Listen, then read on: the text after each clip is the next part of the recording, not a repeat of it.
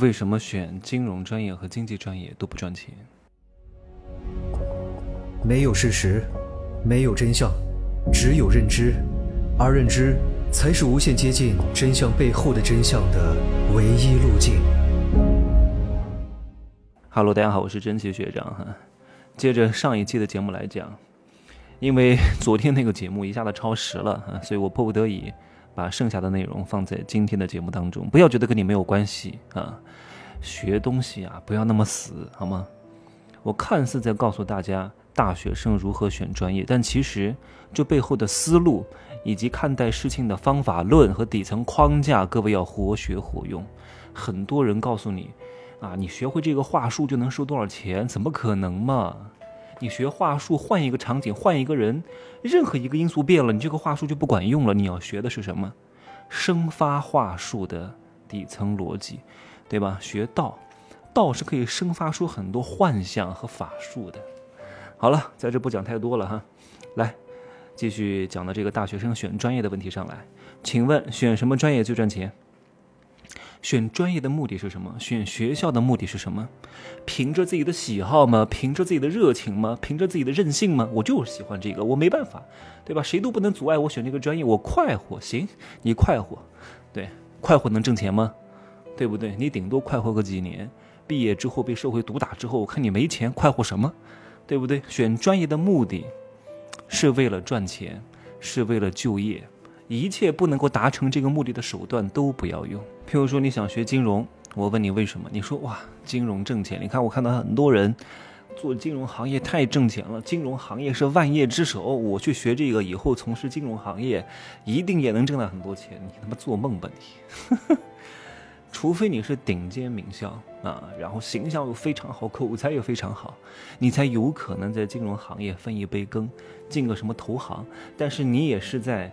整个产业链当中处于比较低层的，处于那种，就是很多投行用来包装的那个镀金的工具而已啊！你普通人学什么金融啊？你以后大概率就是从事金融业的销售，什么保险啊，什么理财产品啊，什么银行的柜员啊，也就这些东西，看似也是金融行业，对，嗯，金融行业。上次还有人跟我说他是，我问他你是干嘛的？他说他是世界五百强的，我说哇，那你挺厉害的，原来是家乐福收银员，笑死我了。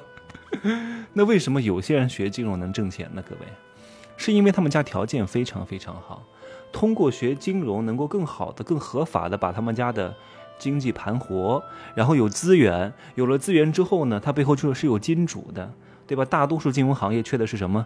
要的是钱，他们家本来就有很多钱。所以刚好有一个大客户，顺便给你一个工作，所以他能挣很多钱，明白吗？是这一层逻辑，只不过你不懂。看到他们哇，金融行业哇，一个月收入十几万，太好了，你也要去学。你顶多就是卖卖保险，平安公司，嗯，这就是你的出路。比如说你看到什么游泳运动员，哇，他们的身材真好啊，又苗条。也不是特别壮，刚刚好，手长脚长，非常灵动，太好了！我也去学游泳，啊，我就是一个肥头大耳的发胖子，腿也很短，我去学啊，学了之后一定能变得非常好看，可能吗？人家省队的、市队的，根本就不可能把你这种人选进去的，选进去的人都是身材比较好的，才会去学游泳，而不是学了游泳之后身材才变好的，身材不好的根本是没有资格进去的，你明白吗？有些时候，当你把这些逻辑。拨开之后，你才知道真相是什么。所以选专业不能只看你喜不喜欢啊，也不能只看热不热门，你要把家庭关系和家里的资源加进去，能不能帮到你？抱团取暖，借力打力，君子善假于物也。把家庭资源优势最大化。各位，这很多人说，哎呀，那靠家里人多丢脸啊！丢什么脸啊？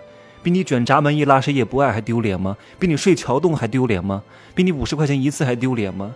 还丢脸？有些人真的是矫情，真的是。哎呀，作任性！各位，你要知道这个社会的竞争的残酷性是什么？只是看你的结果，不是看你靠什么达到这个结果的。很多人喜欢标新立异，我就要不一样，我就要标新立异，我就要出奇制胜。关键是你标新立异，你出奇制胜，你赢不了，你挣不到钱，你只是为了寻找一种存在感，觉得自己很牛逼，那有什么用呢？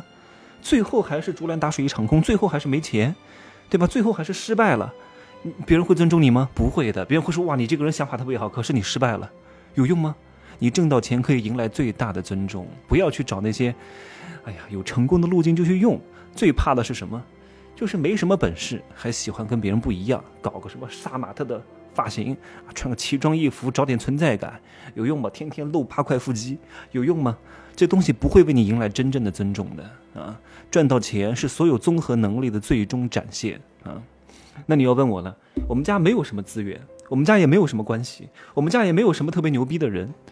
那确说实话哈，你不要去学什么珠宝设计，也不要学什么金融经济，没什么用的。你就学一个稍微稳当点的专业啊，就是下限是什么呢？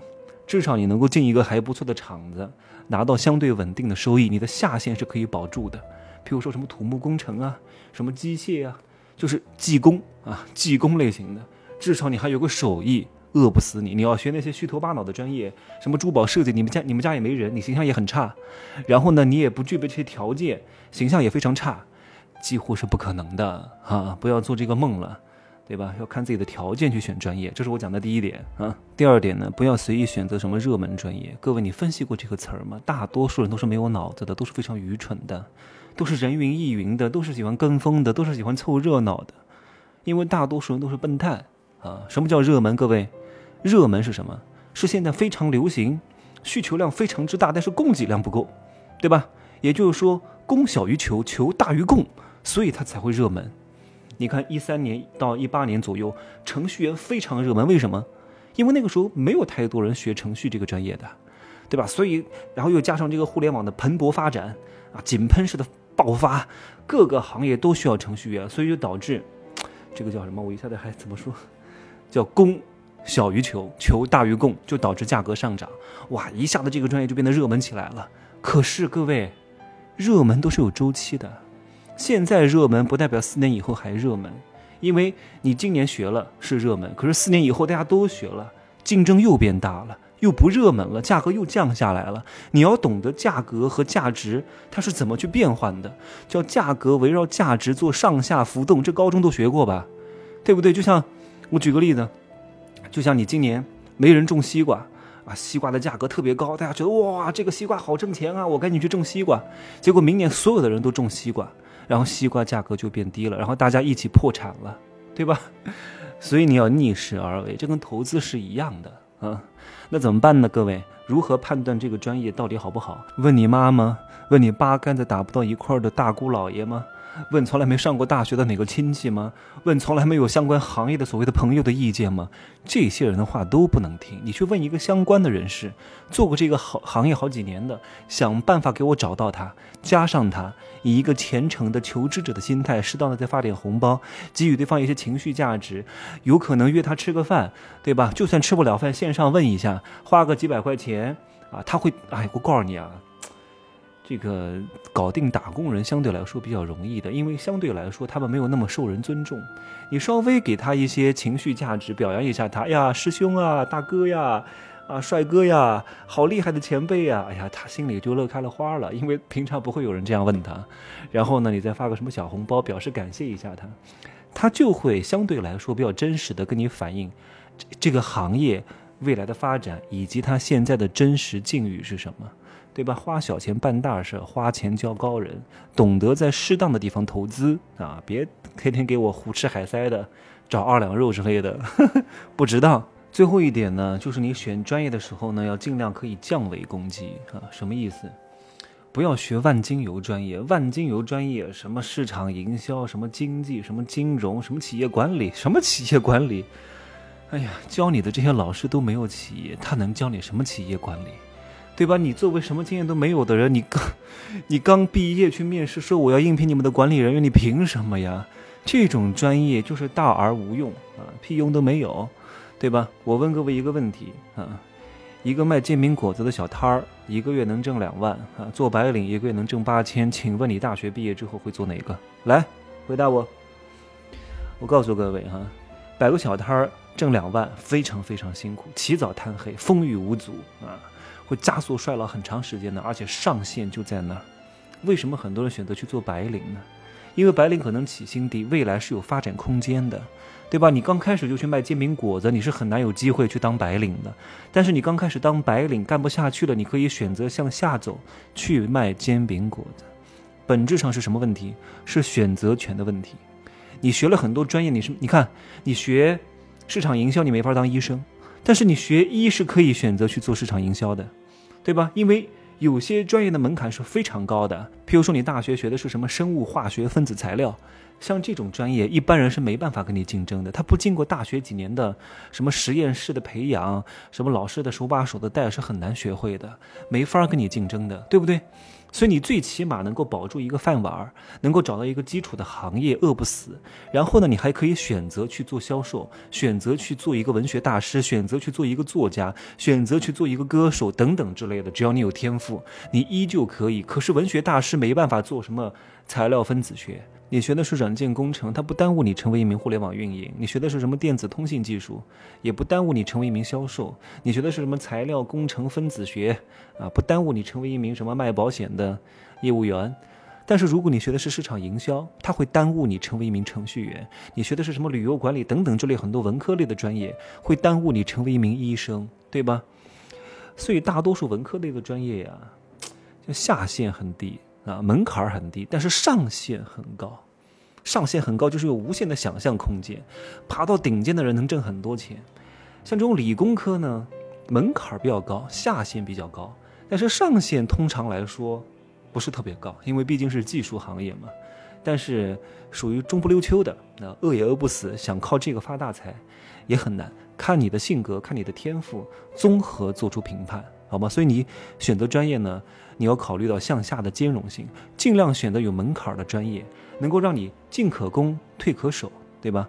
然后为你以后转行留一些后路。再不济，你还能当个医生吧，对吧？所以稍微总结一下今天讲的内容哈。第一个，第一个是啥？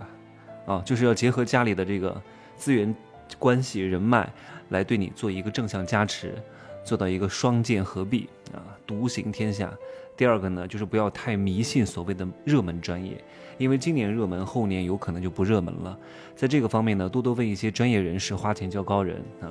第三个呢，就是要降维攻击，要进可攻，退可守，尽量选择一些稍微有一点门槛的这个这个专业啊，能够让你有保底。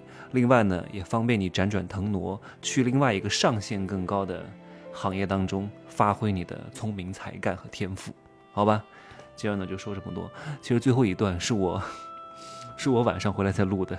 我前面的那些呢，是六七点钟录的。后来呢，我要赶去看一个开心麻花的演出，实在是来不及了，我就赶紧走了。现在是十点多，赶回来把最后一段录好。祝各位幸福发财啊！拜拜。